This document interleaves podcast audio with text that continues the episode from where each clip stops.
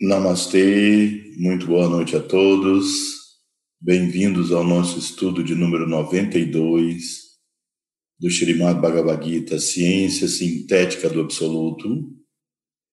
Os ensinamentos de Sri Krishna para toda a humanidade, revelados no início dessa nossa era, o Kali Yuga, para trazer o Sanatana Dharma, ou sabedoria perene, para o benefício de todos os seres, promovendo a evolução, a paz, a harmonia.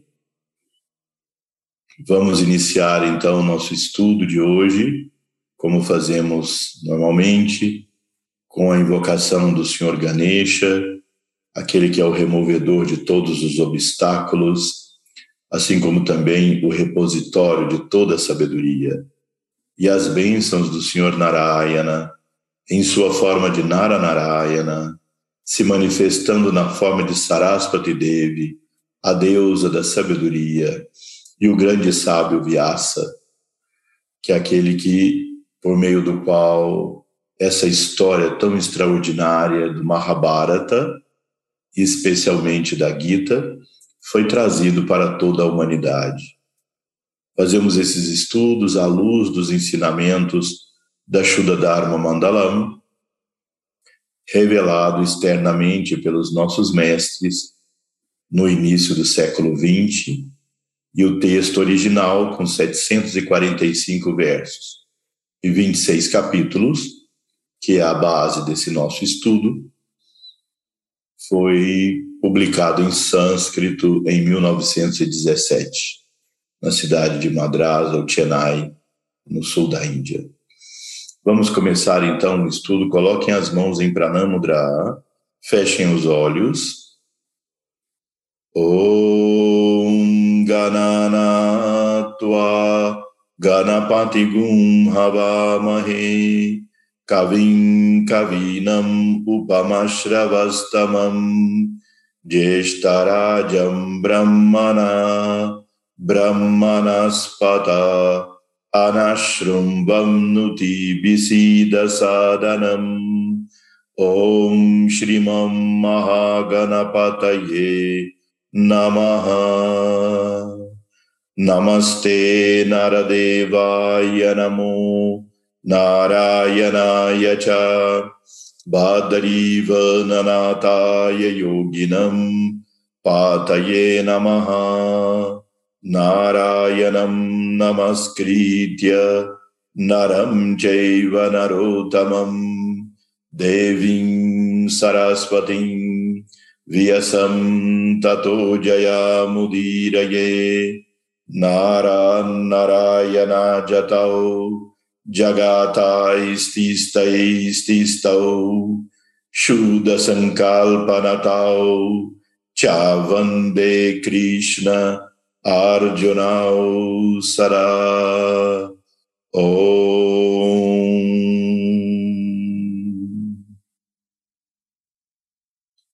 Namaste.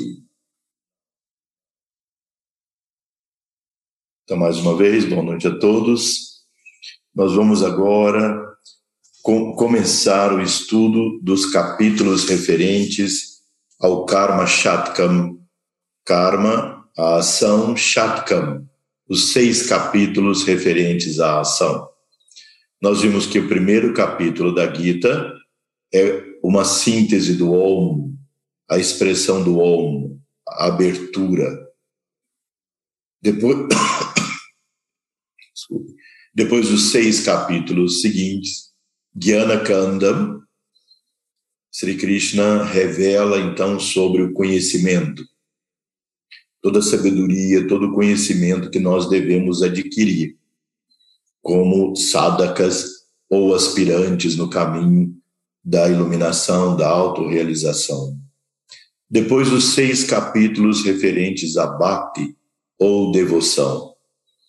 E nossa última reunião, nós completamos esse capítulo, o capítulo 13, no qual Sri Krishna sintetiza todo esse aspecto da devoção, colocando que à medida que nós mais conhecemos, que nós mais estudamos sobre, que nós cantamos os nomes divinos, mais nós nos imbuímos desse amor devocional pela divindade, que é o que nos aproxima da realização. Não há mais, nada mais unitivo do que o amor divino. Agora, nós vamos ver os seis capítulos referentes à ação. Começando pelo Pranayama Dharma Gita. Esse é o nome que, na versão da Shuddha Dharma Mandalam, Pranayama Dharma Gita, corresponde ao capítulo 14, não é? Então, ele começa assim: Perguntou Arjuna, ó oh Krishna, em verdade a mente é inquieta, agitada, poderosa e obstinada. Seu domínio me parece tão difícil como sujeitar o vento. Vendo agora o verso em sânscrito.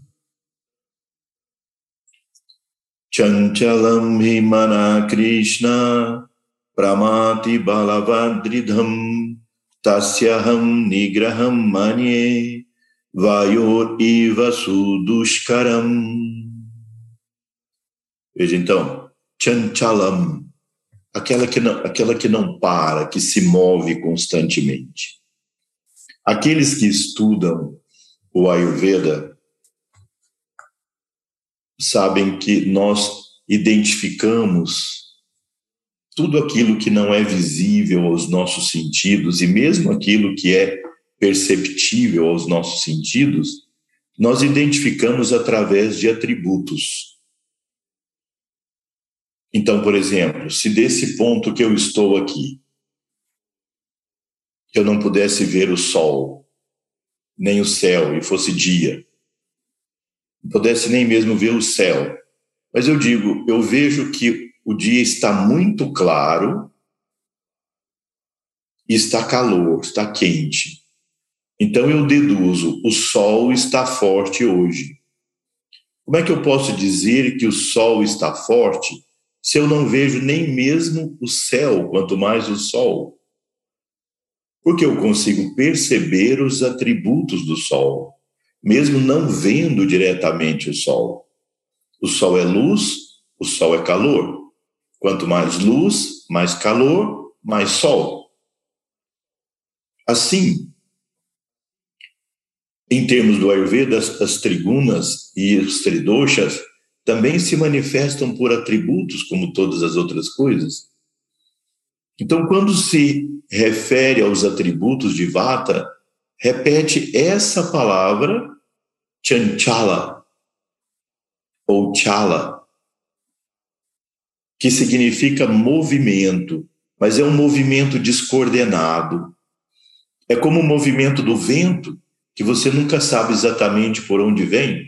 Pode vir numa direção, depois noutra, depois noutra, depois noutra. Enquanto pita também é considerado movimento, mas a palavra sânscrita para o movimento de pita é sara, que é aquele movimento penetrante, aquele que tem uma direção definida. Então, chala significa esse movimento descoordenado. Então, quando Sri Krishna diz aqui, ou melhor dizendo, Arjuna diz, não? Chanchalam hi manaha. Chanchalam hi manaha. A mente é certamente chanchala, ou seja, inconstante. Ó Krishna, Pramati Balavadridham, turbulenta, Pramati Balavad, forte, Dridham, obstinada. Nós observamos os comportamentos da nossa mente. Nós já repetimos aqui de outras vezes, e agora o foco desses capítulos referentes ao karma é o foco da ação. Aqui, karma no sentido quais as ações que nos conduzem à realização, à percepção da verdade. Então, a primeira coisa que Arjuna pede a Sri Krishna para poder discutir, explicar, entender, é sobre o funcionamento da mente. Porque a mente é o grande instrumento. É o grande instrumento para a nossa vida e é o grande instrumento para a realização espiritual. E é um instrumento da nossa existência que nós conhecemos muito pouco. Desde criança, nós deveríamos estudar como a mente funciona. Nas escolas, nós deveríamos aprender como a mente funciona e trabalhar para usar a mente como instrumento e não ser usado usado por ela. Porque nós todos somos escravos da nossa mente, escravos das nossas emoções, escravos dos nossos desejos, escravos dos nossos pensamentos, escravos dos nossos preconceitos, das nossas mágoas, das nossas tristezas, escravos do condicionamento criado ao longo da nossa educação, dos nossos hábitos construídos. Então, Arjuna se refere à mente como inquieta, agitada, poderosa e obstinada. Vocês podem observar que um dos problemas maiores da maneira com que a mente funciona é aquilo que nós podemos chamar de ruminação mental. O pensamento indo e vindo e se fixando em determinados objetos. Nós já aprendemos que o estado natural da mente é sátua. Portanto, quando Arjuna coloca essas condições da mente, ele está dizendo à mente que tem um predomínio dos trilhos e dos condicionamentos radiássicos e tamássicos. Por isso eu repito, Charak Samhita diz, rádias e tamas são os doshas da mente. Ou seja, o que é dosha? Aquilo que decai, aquilo que obscurece, aquilo que destrói. Ou seja, o estado natural da mente é sátua. Rádias e tamas são doenças da mente.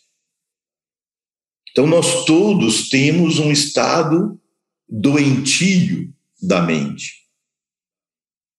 Porque nós todos temos padrões mentais negativos que nos levam ao sofrimento e a essas condições de mente agitada, inquieta, obstinada, poderosamente controladora da nossa vida. Eu gostaria de estar em paz e feliz nesse momento, mas o tormento dos pensamentos, porque a pessoa falou, porque disse, porque fez, porque isso, porque aquilo, aquelas mágoas que eu trago, aqueles rancores eu preciso resolver, eu não posso admitir. Quando nós fazemos o diagnóstico dentro do Ayurveda sobre esse estado da mente Chala e Sara.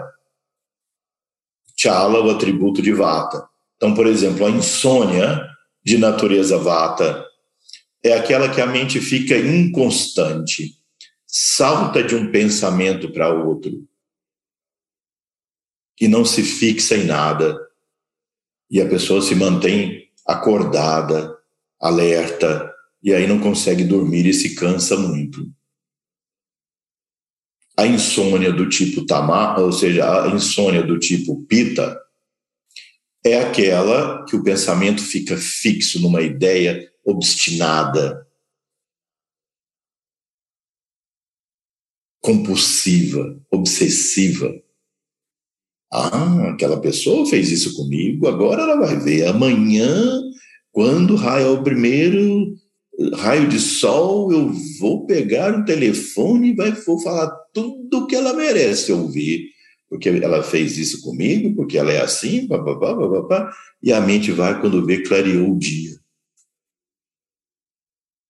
Existe descrição nos textos clássicos da insônia do tipo CAFA, mas é só quando a pessoa está com indigestão, aquela insônia da indigestão, porque normalmente a pessoa de natureza CAFA não tem insônia. Mas o que é importante para o nosso estudo aqui, e esse capítulo é riquíssimo em conhecimentos de como praticar. E sem a prática nós não conseguimos alcançar nenhum resultado. Então, Arjuna diz sobre esse estado negativo da mente, dominado por ádias e tamas. E depois ele continua. Tasya aham nigraham é muito difícil controlá-la. Manier, porque eu vejo, eu penso, vayuho. Ela é como vento, Iva, como o vento. Sudushkaram, difícil de controlar. Né? Então, é, é isso que está dizendo Arjuna, dizendo a Sri Krishna que a mente é obstinada, difícil de controlar. Ou seja, Arjuna nos representa nesse momento, não é? Para todos nós, é essa dificuldade, é a maior dificuldade. Depois ele continua dizendo: Qual é, ó Krishna,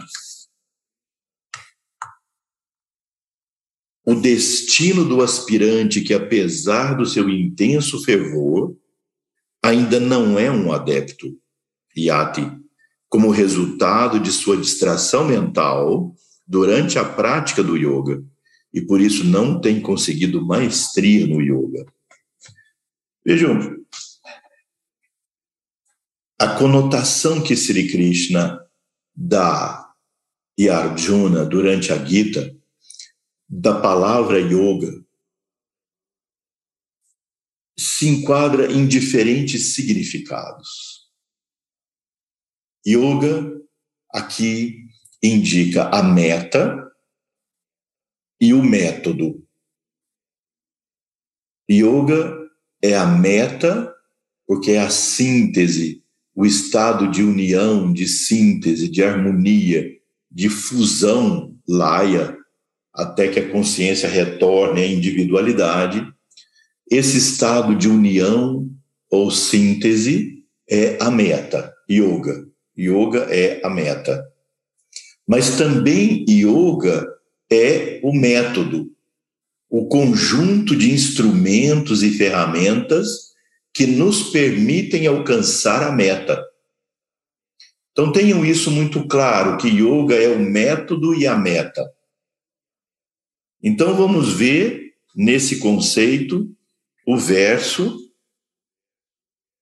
Ayati Shraddhayopeto Yogas Chalita Manasa Aprapya Yoga Sansiddhim Kamgatim Krishna Gachahati. Então ele diz, Arjuna Uvacha, então Arjuna ainda disse, Ayati Shraddhaya, movido pela fé, Upetaha. Veja, a palavra Shraddha, né? Aqui, na versão que a Shuddha Dharma publica, tem um sentido mais correto, mais completo, porque a Shraddha não tem o sentido só de fé, tem o sentido de fervor. a intensidade com que você busca essa meta. E essa é uma coisa que todos nós precisamos refletir na nossa vida. O quanto alcançar a experiência divina, a experiência do contato divino, é relevante para nós, de fato. Não, nos, não só no nosso discurso, mas na coerência da nossa vida. Porque, obviamente, aquilo que é muito importante para você, você se empenha ao máximo em realizar e abre mão de outras coisas para converter a intensidade da sua energia e do seu tempo para realizar esse objetivo ou ideal. Vocês veem o empenho, por exemplo, dos atletas para conseguirem aí seus recordes mundiais. Horas e horas de treinamento todos os dias. Sem feriado, sem dia santo, sem descanso. Ou seja, com um descanso dentro do contexto. Os mais magníficos esportistas, os mais talentosos na sua área, treinam intensivamente, disciplinam sua vida. Vocês veem que aqueles que têm grande talento até inato, exercitado na infância, nos joguinhos assim dos colegas. Quando entram nessa fase de intensa, de intenso compromisso com performance e resultados, se eles não são disciplinados, logo eles são esquecidos. Logo eles deixam de cumprir esse papel, por mais grandioso que sejam os seus talentos. Por isso, muitas vezes, eles jovens, querendo desfrutar de todos os aspectos da vida material que eles passaram a ter grande prosperidade, se perdem nesse aproveitamento da vida e começam a declinar a, a serem prejudicados nos seus resultados. Porque é para manter essa performance e esse resultado em tão alto nível, é preciso uma dedicação intensa, ou seja, um shraddha, um fervor constante, auto motivado. Porque isso é fundamental nós sermos capazes de automotivação. Claro que estudos como esse que nós estamos fazendo, suas leituras, seus estudos, suas práticas te motivam. O objetivo principal aqui, toda quarta-feira nos reunindo, é para que nós nos motivemos nesse caminho. Nós terminarmos esse estudo com vontade de fazermos um pouco mais, de dedicarmos um pouco mais, para que isso não seja simplesmente uma possibilidade a vida toda. Quantas pessoas levam esse caminho de maneira morna? Morna. O sadhana que fazem diário, como o Srivaja sempre mencionava, e a gente se divertia muito com as histórias dele. Srivaja sempre mencionava: o sadhana que essas pessoas fazem é colocar o quadro do mestre na porta de saída de casa e agitado, cheio de coisa para fazer, a cabeça a mil por hora, namastê assim para o mestre aqui atrás, ó, o quadro dele ficou ali. Esse é o sadhana o dia todo. e a mente o dia inteiro ocupado com mil compromissos, desfrutando das coisas e as paixões e tudo isso. E onde é que está esse alvo? O que é que ele representa para você? Quando você levanta de manhã e vai levar a vida, o que é que você está procurando? Onde está essa sua busca da presença divina? Ou Deus é simplesmente para você um instrumento para você poder realizar seus desejos? O universo e de, porque hoje as pessoas traduzem a palavra Deus, como ela ficou um pouco desgastada, traduzem como universo. O universo conspira para realizar seus desejos. O universo quer que você realize todos os seus desejos. O universo conspira para você ter todas as suas prosperidades e desfrutes da vida.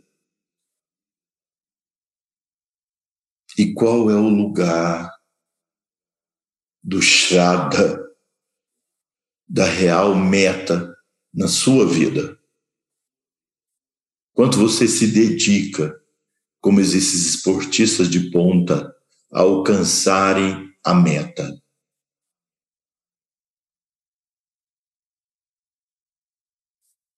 muitas vezes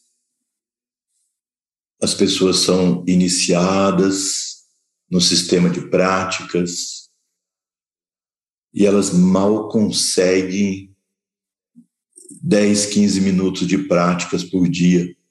Quando fazem? Então, qual é o lugar dessa busca? O que é que ela representa para você? Bem, então, essa tradução como Shraddha ou fervor é muito mais interessante do que fé, simplesmente.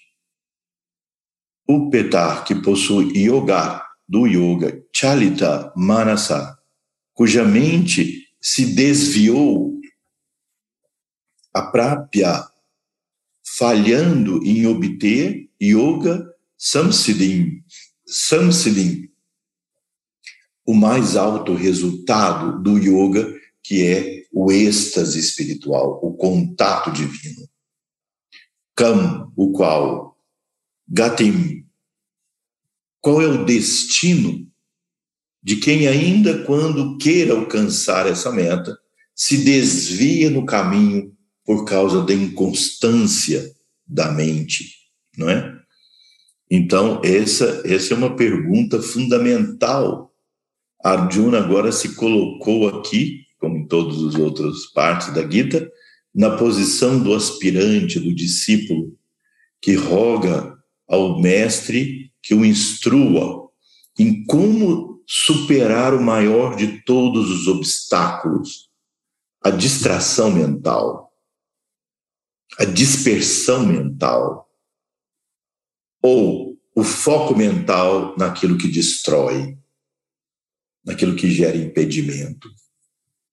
Quando no Ayurveda, por exemplo, nós queremos estudar quais são as causas dos desequilíbrios que acontecem, que podem se manter como desequilíbrios físicos, mentais ou até espirituais e que podem evoluir para todos os tipos de doenças. Então é dito que o fator que mais pesa são as emoções negativas, ou seja, produto da mente. Segundo fator que mais pesa é o estilo de vida, aquilo que a gente faz no dia a dia de longo prazo. E o estilo de vida depende muito das nossas crenças, dos nossos valores, das nossas escolhas, dos nossos hábitos, principalmente dos nossos valores, daquilo que tem prioridade dentro da nossa mente. O mesmo estímulo é visto sob diferentes olhos, de acordo com os valores que cada um de nós traz. O que pode ser muito, o que pode te ferir muito, te magoar muito, para outra pessoa pode ser de absoluta indiferença. O terceiro fator que, que perturba o nosso corpo, mente e alma e pode causar doenças, o terceiro fator é a alimentação. E a alimentação também é uma questão de escolha, é uma questão de prazer, é uma questão de uma relação até emocional. Memória, portanto, também tem a mente entre você e o alimento. O quarto fator é o ambiente. O ambiente independe da mente no sentido do clima, mas a mente pode escolher como se relacionar com aquele clima. Então, se está muito quente, escolher coisas mais frias, se está muito frio, escolher coisas mais quentes, se agasalhar mais, aquecer, umedecer quando está seco, secar quando está úmido. E aí, então, a mente está envolvida na produção da saúde da doença, da nossa evolução ou da nossa estagnação, dos nossos obstáculos ou do nosso sucesso nesse caminho. Então, essas foram as perguntas de Arjuna. Agora, Sri Krishna responde: Ó oh, tu de justo poder, a mente é inconstante e sem dúvida difícil de controlar. Não obstante, ela pode ser dominada pela prática do Abhyasa Yoga, que é a convergência, ó Kaunteya, e através do Vairagya, que entre aspas está desapaixonamento nas relações sociais e pessoais, como em todas as ações. Então vamos ver o verso em santo. Shri Bhagavan Asam Chayam Mahabaho Mano dur, Durnigraham Chalam Abhyasena Tu Kaunteya Vairagena Cha Grihyate então, esse é um dos versos mais importantes da Gita. Porque aqui Sri Krishna dá a solução. E ele começa de maneira extraordinária, o que é um imenso consolo até para todos nós. Porque Sri Krishna não diz para Arjuna: oh, Arjuna, você fala que a mente é difícil assim, mas é porque você é incompetente. É porque você é um atrasado na evolução ou porque você não é um bom discípulo. Não, ele começa elogiando. Ó oh, tu de potentes armas, né? Shri Bhagavan Vacha, então Sri Krishna diz, Asam Shayam, indubitavelmente, sem dúvida. Mahabaho, Mahabaho é de fortes braços ou de potentes armas. Manar a mente, Durnigraham, é difícil de controlar. Chalam, porque ela é inconstante. Abhyasena, abhyasa, pela prática, tu, mas, ó Kaunteya, Arjuna, vairagyena, pelo desapego. Cha, eh, grihyate, ela pode ser controlada. Então vejam, esse é a base de Sri Krishna, a base do yoga para nós transcendermos as limitações, obstáculos e sofrimentos que a mente nos impõe. Em outra parte da Gita, Sri Krishna diz: a mente pode ser sua maior amiga ou sua maior inimiga, ele diz: quando a mente está sob o domínio das trigunas, e aí, especialmente Rádias e Tamas, ela é sua maior inimiga, trate-a como tal. O que, que a gente faz com o inimigo quando entra em casa? Se você se atachar com ele e brigar, você está extremamente vulnerável. Então, quanto mais nós brigamos com a mente, mais nós conflitamos com a nossa mente, mais ela se enche de força, mais domínio ela exerce sobre nós. Você observa o inimigo, você observa as ações dele e vai tomando medidas protetoras, observando. Não é isso?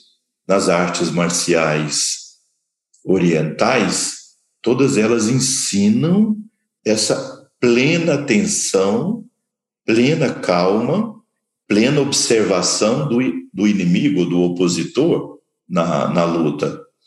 E utilizar muitas vezes a força do próprio inimigo para derrubá-lo, vencê-lo.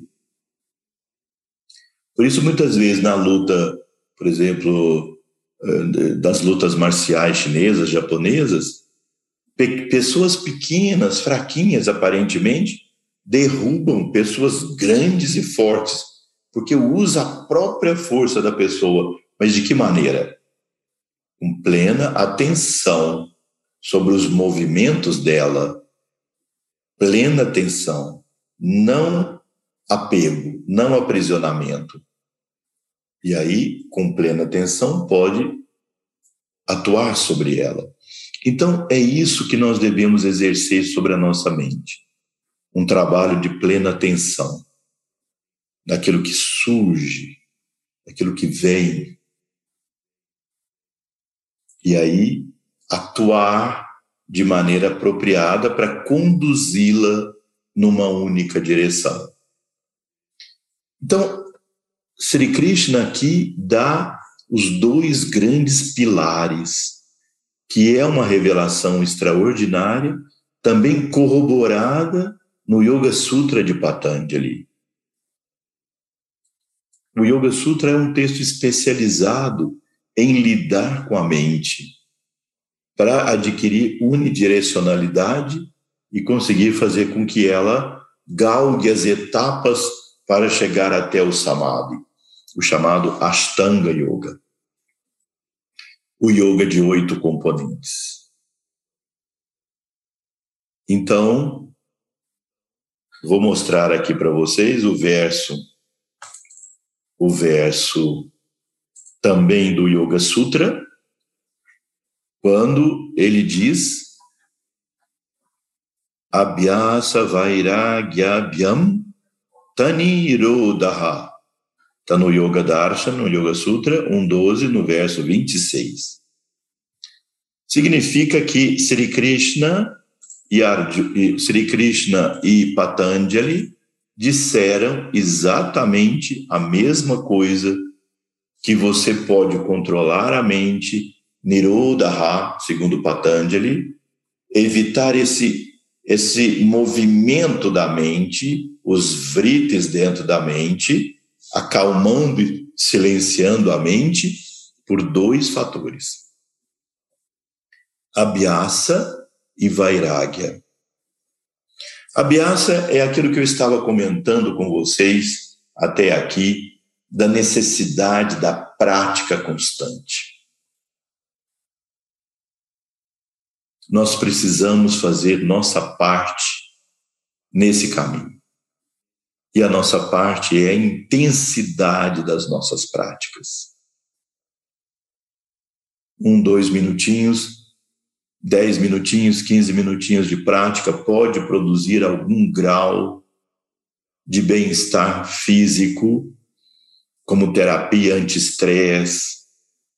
Mas se você quer superar as limitações da mente e transcender o estado do condicionamento mental e levar a experiências diretas da verdade a um, a um que seja, ainda que seja, uma única vez na sua vida. Para que esse caminho real espiritual não seja para você apenas uma possibilidade, uma utopia, a pessoa muitas vezes se enche de experiências de natureza psíquica, vê entidades, vê objetos, vê seres, ver coisas. Isso não promove evolução de ninguém. A evolução, de fato, se dá na experiência direta da percepção divina. Perceber o Supremo, o Ser, o Atma, a consciência cósmica. Pode ser, inclusive, manifestada no Ishtadevata, na divindade que você escolheu como objeto da sua devoção mas não a visão de luzes, de seres, de objetos, de coisas, viagem astral, planos, ver disco voador, ver entidade. Do... O que que isso muda as pessoas? O que que isso produz de fato de vivência espiritual? O que isso de fato produz de sabedoria infusa? O êxtase direto da verdade. E é disso que nós estamos falando. É desse valor que nós devemos ir atrás. Não simplesmente abrir os sentidos para perceber entidades, seres, objetos e coisas. E nem mesmo só para nos enchermos de erudição. Para muitos, esse caminho tem o grande mérito de uma busca ética e moral. Ética e moral. Muito bem. O exercício da moralidade, da ética na vida, assim como um ganho de méritos com a divindade. Esse é um caminho. Mas não é o caminho do yoga. Não somente isso nós trilhamos o caminho ético da busca de vivermos de maneira plena, de sermos pessoas melhores a cada dia, na relação com os demais, na relação conosco mesmo, mesmos na relação com a natureza. Isso é fundamental. Mas isso só frutifica na sua grandeza quando provém, fortalece, intensifica com o contato direto com Deus, com o Supremo, com o Paramatma, com o Atma, com a consciência cósmica, nada menos. Que seja um instante na nossa vida. Senão esse caminho, ou a experiência espiritual real, é utópico. Como nós podemos dizer que acontece com a maioria. Que passamos a vida nessa inconstância desse contato silencioso com a divindade. Utilizamos muitas vezes essas práticas só como uma terapia anti-estresse para termos melhor qualidade de vida nesse mundo. Fazemos algo que possa nos dar algum mérito com Deus, para que depois da morte a gente tenha algum lugar bom lá no céu.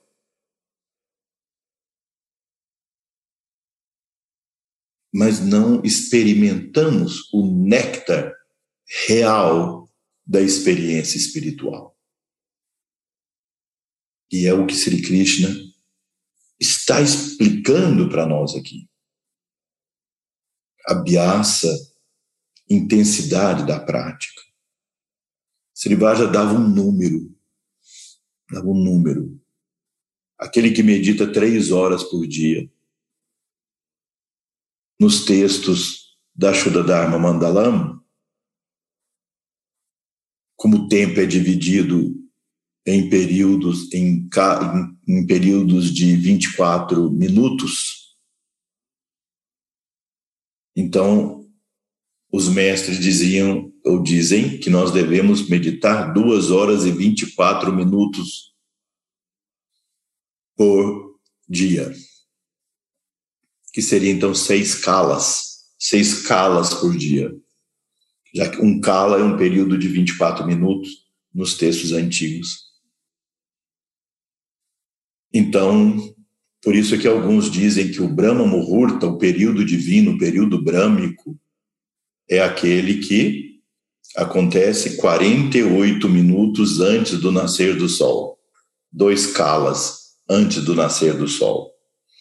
Muitas vezes para os nossos alunos eu digo assim: se você quer alcançar saúde, acorde com o nascer do sol, como dizem os textos do Ayurveda. Se você quer alcançar a iluminação, acorde duas horas antes, porque é o melhor período para a meditação, para esse estado de contemplação silenciosa. Então, intensidade da prática. Se achar necessário, como o Swami Shivananda orienta sempre, é? faça um diário Quantas, quanto tempo de, de bhavana eu fiz hoje? Quanto tempo de pranayama? Quanto tempo de japa? Quanto tempo de sandhya? Quanto tempo de meditação? Assim, disciplina. É claro que uma pessoa que pode fazer pouco pode alcançar iluminação, outro pode fazer muito e alcançar um pequeno resultado. Tudo isso depende do karma que a alma traz.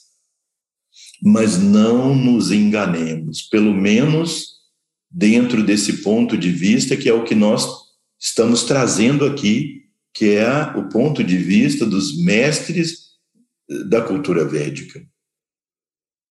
Outros podem ter outras ideias, outras opiniões, mas isso de você só querer, não, mas eu medito dinamicamente na vida, eu faço a minha prática é servindo as pessoas. Tá bem? Tá tudo bem? Isso também pode ser real, mas não é esse caminho que está sendo explicado aqui na Gita. E é o que nós estamos fazendo aqui. Nós não queremos negar o benefício de nenhuma outra coisa. Isso é uma coisa que eu fui experimentando na vida, ao longo dos anos de vida,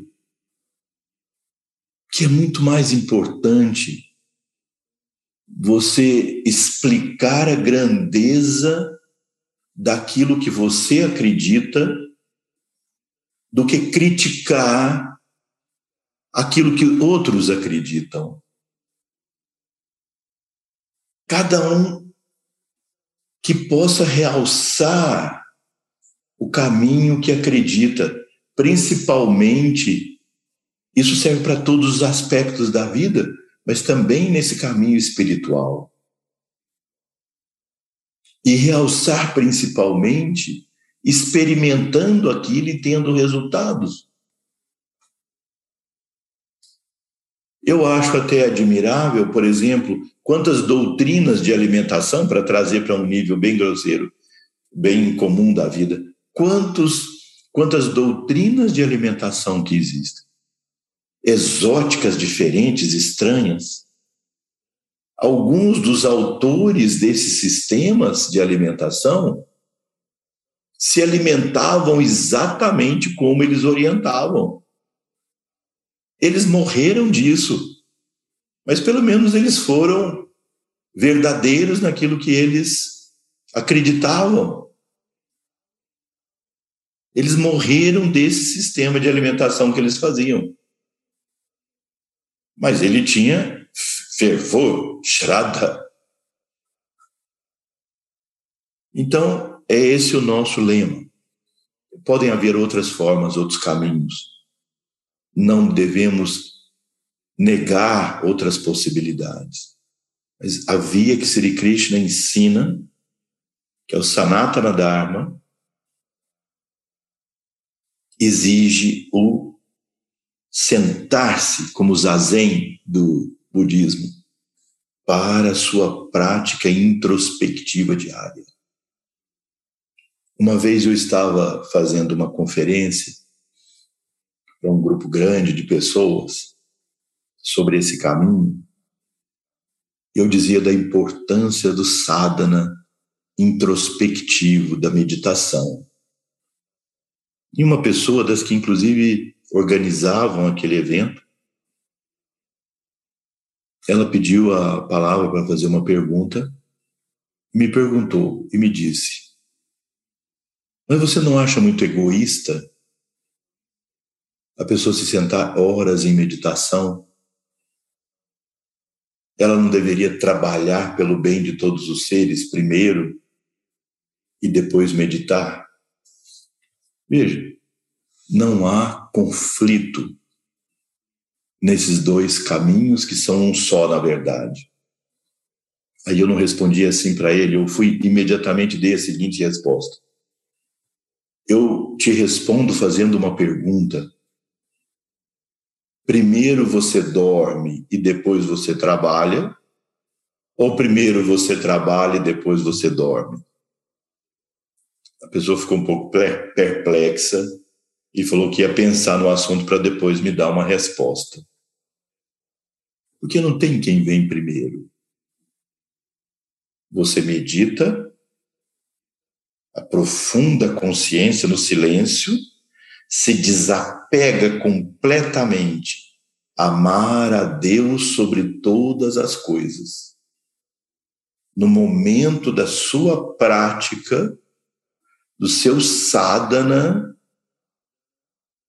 nada tem maior prioridade na sua consciência do que a presença divina nenhum problema para resolver, nenhum sabor para desfrutar, nenhum agrado, nenhum desagrado, nada. Preencher completamente o campo da sua consciência com a presença divina. Se a sua prática durar 15 minutos, 15 minutos de completa, de completo vairagya, que é o desapego a todas as coisas e seres e pensar, contemplar a divindade presente em todas as coisas e seres. Não negar isso como ilusão. Tudo que existe é Brahma. Tudo que existe é Deus, é o absoluto. Mas nessa hora da sua prática, é Deus. O objeto é Deus, os desejos Deus, as coisas Deus. É o único, o supremo, único, uno. Só há Ele, não há dois. Eu sou Ele. Se você pode fazer duas horas e 24 minutos, três horas de prática que te conduz a esse um, porque dhyana ou meditação é o cume dessa prática. Você faz todo o ritual, os pranayamas, os mantras, e eles te levam ao estado meditativo. Nesse sentido, nesse contexto, meditação não é uma técnica. Meditação é um estado gerado pelas técnicas.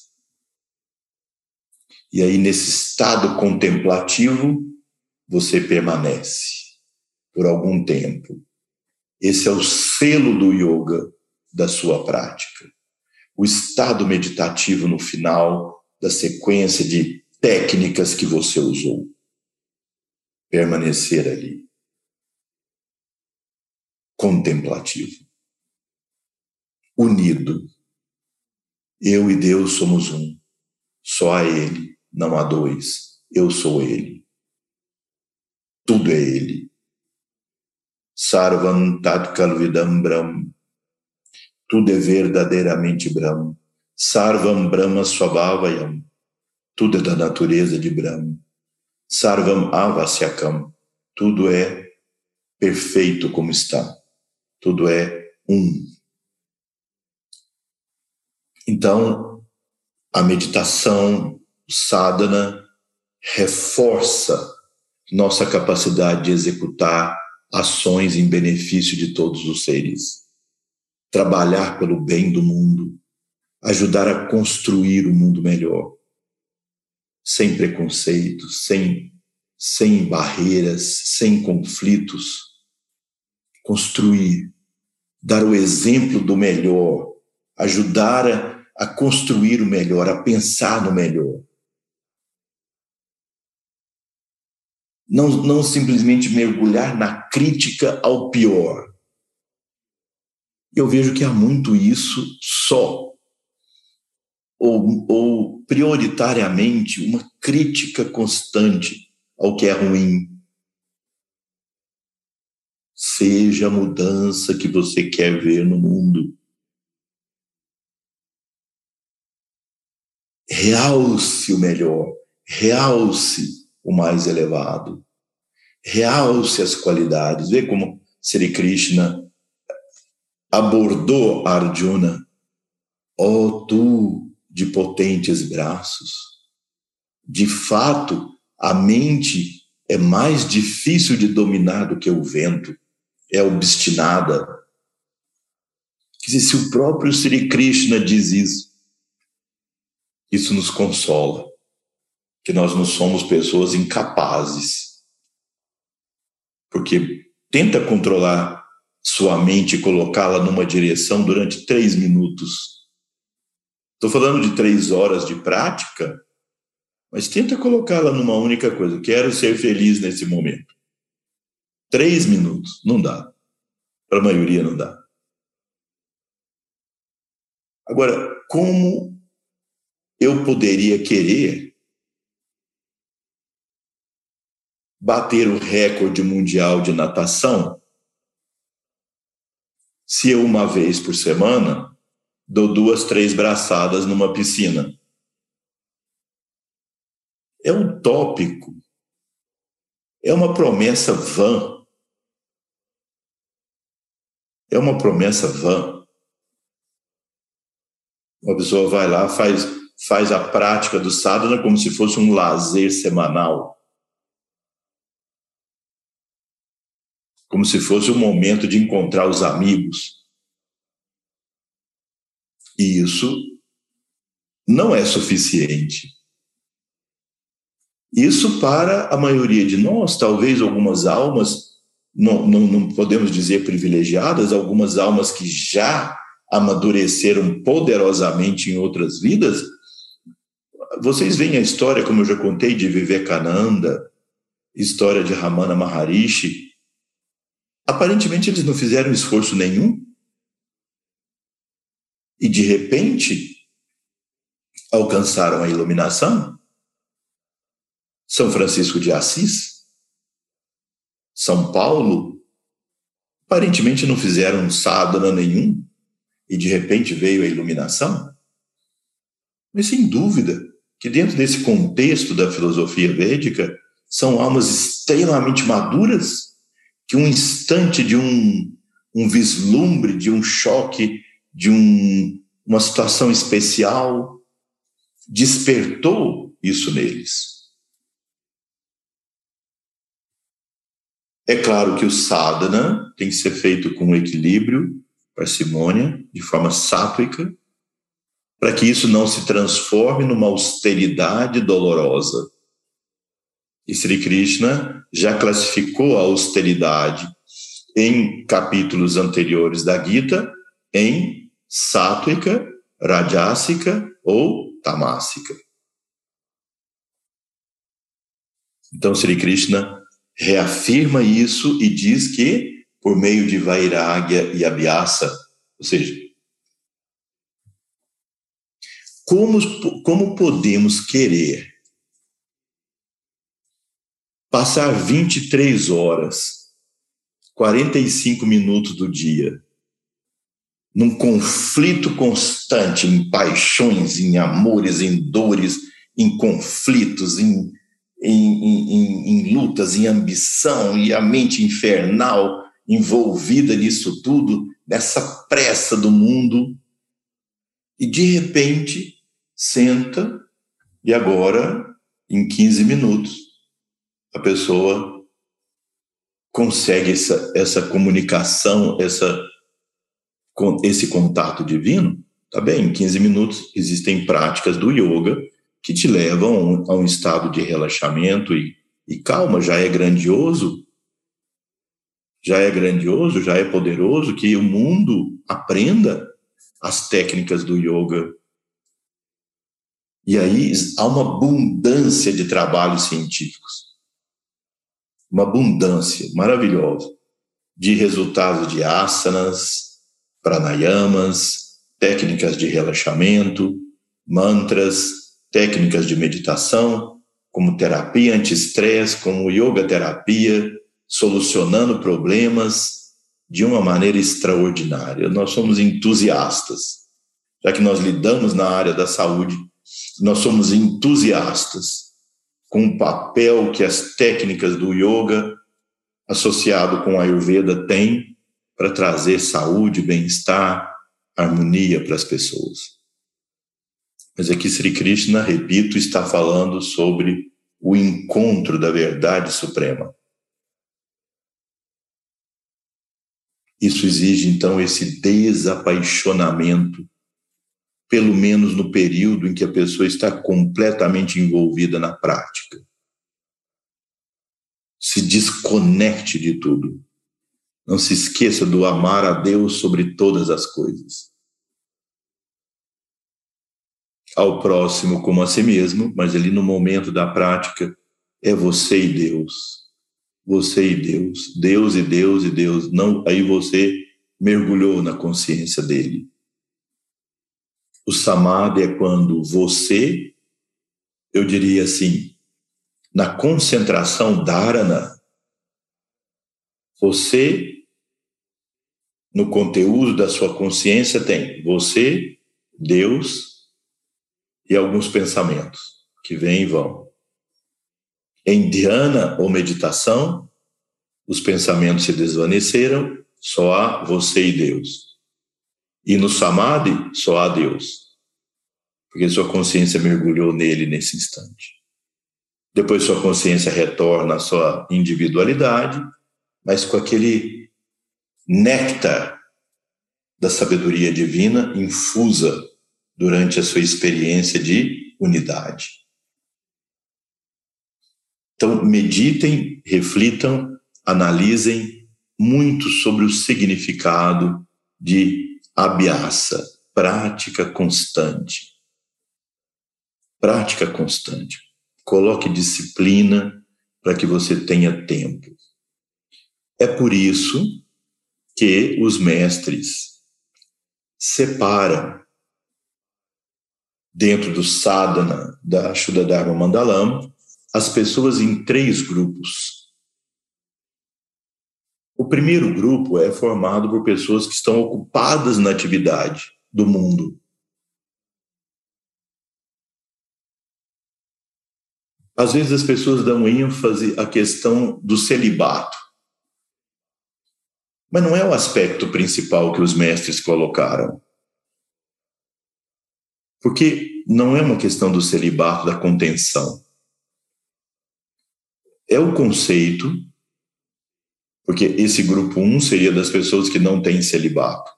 Mas não é esse o aspecto fundamental. É a pessoa que não tem tempo, ou que o tempo dele é restrito, porque ele está ocupado na sobrevivência, na construção da família, da, da vida social, do compromisso, do trabalho, é, da sustentação da família, e etc, etc. Quer dizer, há muito que se fazer no mundo e a pessoa ocupada naquelas atividades reserva um tempinho, o tempo que ele puder, para fazer a prática. Aí uma prática mais simples, que exige menos tempo, e ele vai galgando os passos. O grupo 2 é formado, o segundo grupo é formado por aquelas pessoas que já cumpriram essas atividades no mundo e agora se de, tem mais tempo para se dedicar à prática espiritual. Esse é um tema muito interessante. E o terceiro grupo, só para completar, são aquelas pessoas que desde o nascimento já trazem esse espírito de união, de unidade, são seres de grande maturidade espiritual, que não têm esse vínculo com o mundo, mas é preciso ter extremo cuidado se esses, esse não ter vínculo com o mundo não é simplesmente uma ideia de preguiça, de indolência ou de um problema de bloqueio com a sociedade. Um bloqueio provocado por problemas emocionais, ou mesmo a indolência, a preguiça, porque atrás desse pessoal todo que, que diz que está no plano espiritual e que esse planeta não serve para nada, que é uma pura ilusão, não é?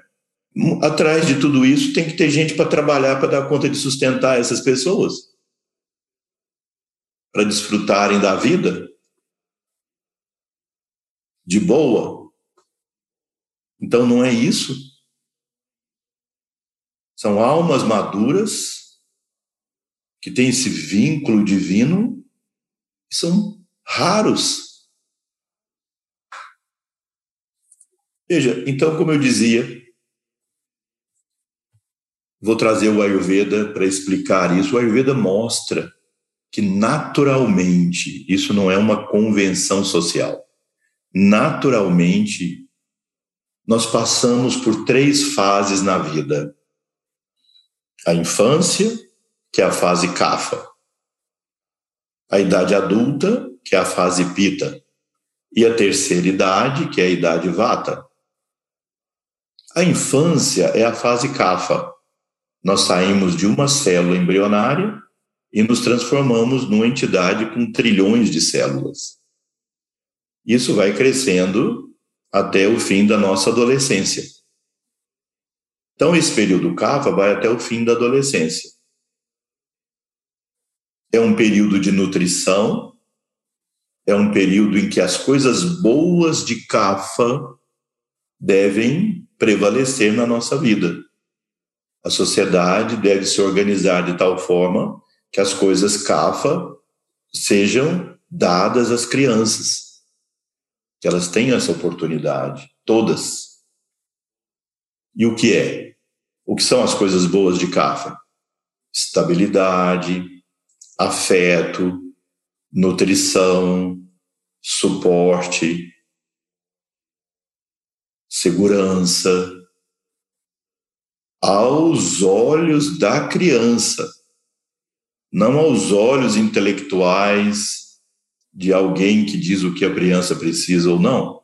Isso aos olhos da criança, ela tem que se sentir assim, para ela ser saudável, forte, energia. Um dos grandes talentos de Cafa é o afeto, e o outro grande talento é a memória. Então, a, a infância, a adolescência é o chamado se converteu na cultura védica no período brahmacharya, que é o jovem que vai se dedicar ao estudo, à disciplina, ao aprendizado, desenvolver habilidades, estudar os Vedas, estudar a Gita, estudar as Upanishads, os textos sagrados. Vou dizer para vocês que eu comecei esse caminho nessa fase, adolescência. Todos os mantras e estudos que eu fiz naquela época estão guardados na minha mente com toda clareza. Depois, com o tempo, a mente vai ficando um pouco cansada da, da, de guardar muitas coisas e já não tem a mesma habilidade. Mas muitas coisas adquiridas ali, vocês podem imaginar o quanto uma criança aprende. Coisa mais espetacular e maravilhosa, o cérebro de uma criança aprendendo. Porque está na fase cafa. E ela não deve ter as, as coisas ruins de de Kafa, nem as coisas ruins de Vata ou Pitta nessa fase. Então, por exemplo, uma criança precisa de alimento de sabor doce, mas não deve ser o doce que adoece, cheio de refinados. Para dar um exemplo. Depois nós entramos na fase pita da vida. Se nós podemos dizer dessa forma que seria o objetivo da natureza em nos colocar na fase pita. Pita é coragem, determinação, espírito de luta, paixão, fervor, hum, determinação. Então, a fase pita deve nos trazer isso. O adolescente, o pós-adolescente, ímpeto pela vida, paixão, querer construir, realizar para ele e para todos os demais, melhorar a sociedade, construir coisas pelo mundo, trabalhar é, realizar aquelas as suas ambições, seus desejos, seus objetivos. Aí vem os relacionamentos, o amor humano com suas paixões, seu ímpeto. Então, esse seria o grupo 1 um, das pessoas que estão nessa fase e, e, e, no meio dessa fase ela tem devoção e desejo espiritual e quer conciliar essas coisas na vida. Esse é o primeiro grupo.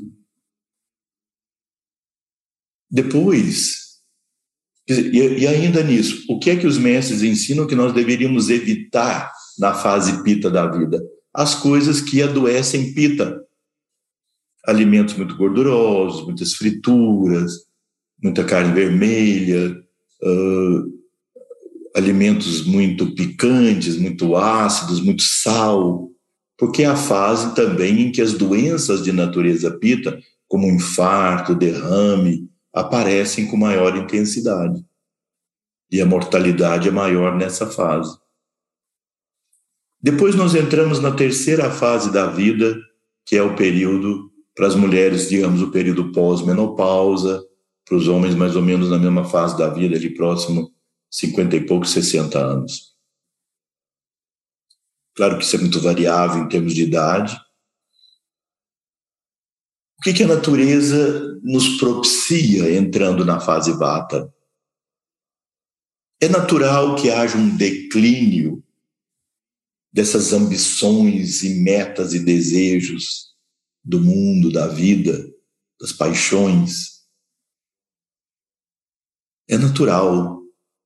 Só que o problema é que a pessoa que não tem outros valores construídos e conquistados na fase pita, quando entram nessa fase, não sabem o que fazer da vida, se deprimem, porque não tem outros valores. Mas aquele que conhece que a fase vata da vida é a fase de conexão espiritual.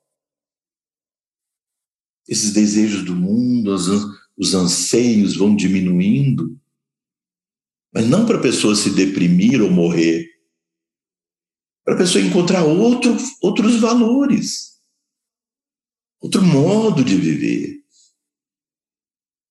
E a sociedade deveria, de forma justa, construir meios para que as pessoas entrassem todas nessa fase e tivessem o suporte de vida para que elas não tivessem que, já no declínio da energia física, ter que sustentar a própria vida e a família, e, e sociedade, imposto e tudo quanto é coisa, sobrecarregando na falta de energia, não é? Quer dizer, isso. E também que essas pessoas que entrassem na fase vata que ficaram presas nos valores lá da adolescência, que não tivesse esse retardo mental de voltar à adolescência.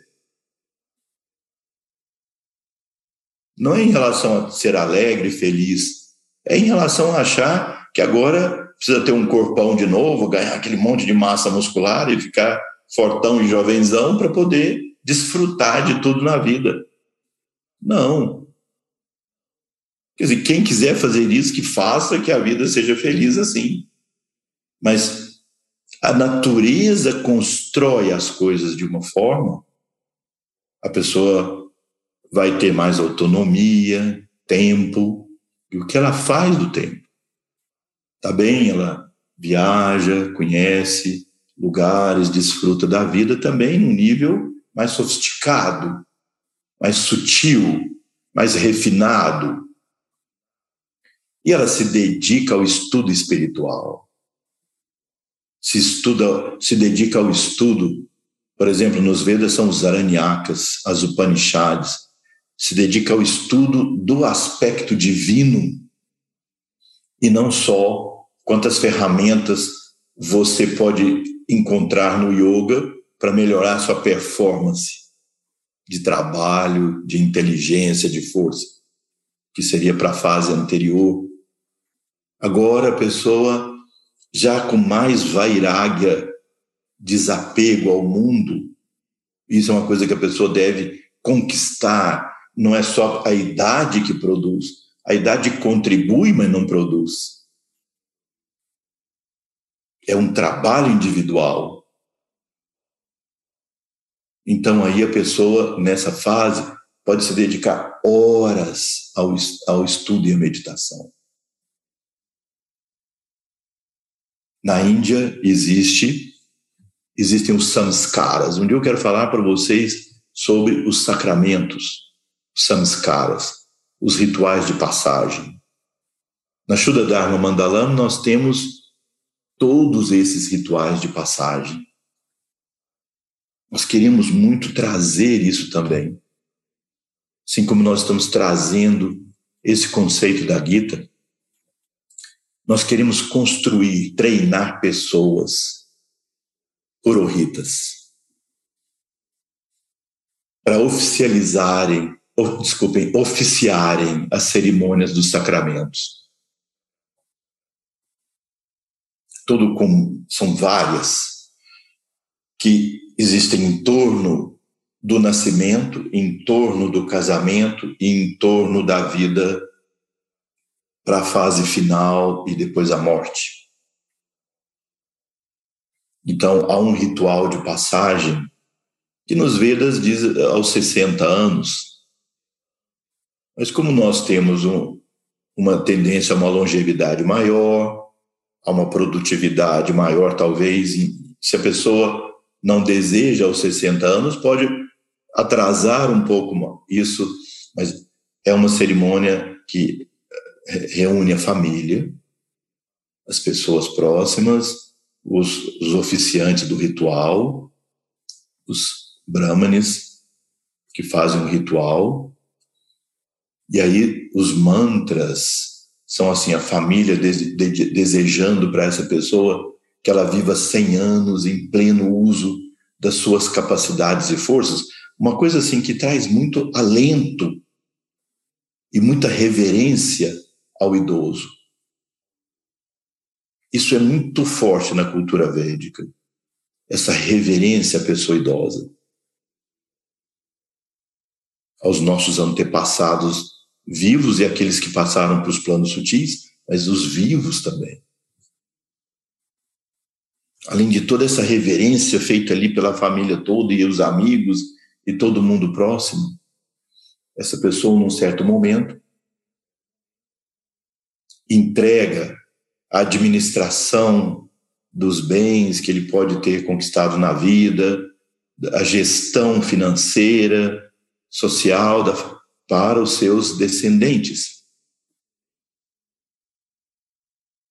E e, e diz que vai se dedicar à prática espiritual e a servir a humanidade. Porque outro dharma dessa fase da vida é servir ao mundo. Na cultura védica, nós entendemos no Sanatana Dharma que nós todos temos uma dívida social. Por exemplo, para nós estarmos aqui agora fazendo esse estudo, com entusiasmo, com interesse, quem, quem é que construiu essas luzes, esse computador, essa câmera, essa cadeira, essa mesa? aí onde você está, seu ambiente. Essa dívida que nós temos com as pessoas que, que fizeram isso por nós, que fizeram isso, não se paga só com o salário que essas pessoas ganham mensalmente ou pela produção desse objeto,